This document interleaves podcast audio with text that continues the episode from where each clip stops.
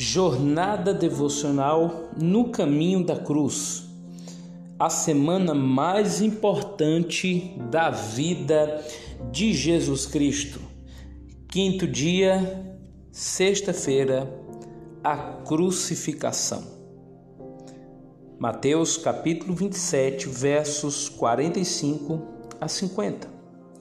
Desde a hora sexta até a hora nona, houve trevas sobre toda a terra por volta da hora nona, clamou Jesus em alta voz, dizendo: Eli, Eli, lama sabachthani, o que quer dizer: Deus meu, Deus meu, por que me desamparastes? E alguns dos que ali estavam, ouvindo isto, diziam: Ele chama por Elias. E logo um deles correu a buscar uma esponja e, tendo embebecido de vinagre, colocando-a na ponta de um caniço, deu-lhe a beber. Outros, porém, diziam: Deixe, vejamos se Elias vem salvá-lo. E Jesus, clamando outra vez com grande voz, entregou o Espírito. A sexta-feira foi talvez o dia mais sombrio e tenebroso da história do mundo. O Filho de Deus que se encarnou veio a este mundo morria de forma injusta, porém voluntária, em uma cruz.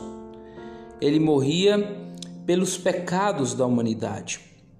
Naquele dia, os principais sacerdotes e anciãos do povo entraram em conselho consensual contra Jesus.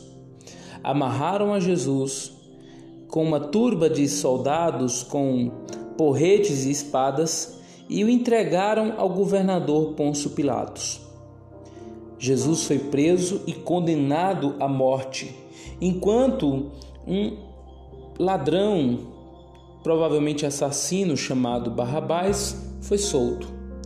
Jesus foi açoitado e entregue para ser crucificado. Foi levado para o pretório romano. Ali despojaram suas vestes, teceram para ele uma coroa de espinhos escarneceram dele e o levaram para ser crucificado no Gólgota ou Monte Calvário.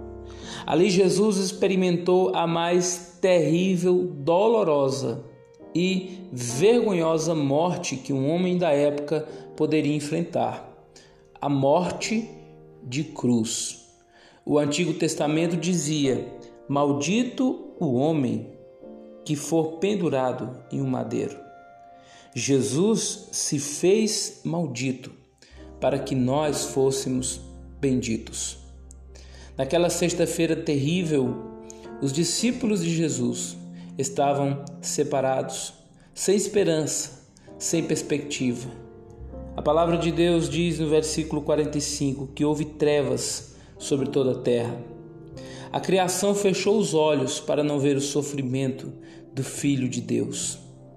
Era a cesta do terror, era a cesta do medo, da desesperança, do sofrimento. Mas logo viria o domingo da vitória, da ressurreição. E a nossa crença é que não termina na sexta, que possamos passar pela sexta com os olhos no domingo, que possamos confiar de que as promessas de Cristo se cumprirão em nossas vidas.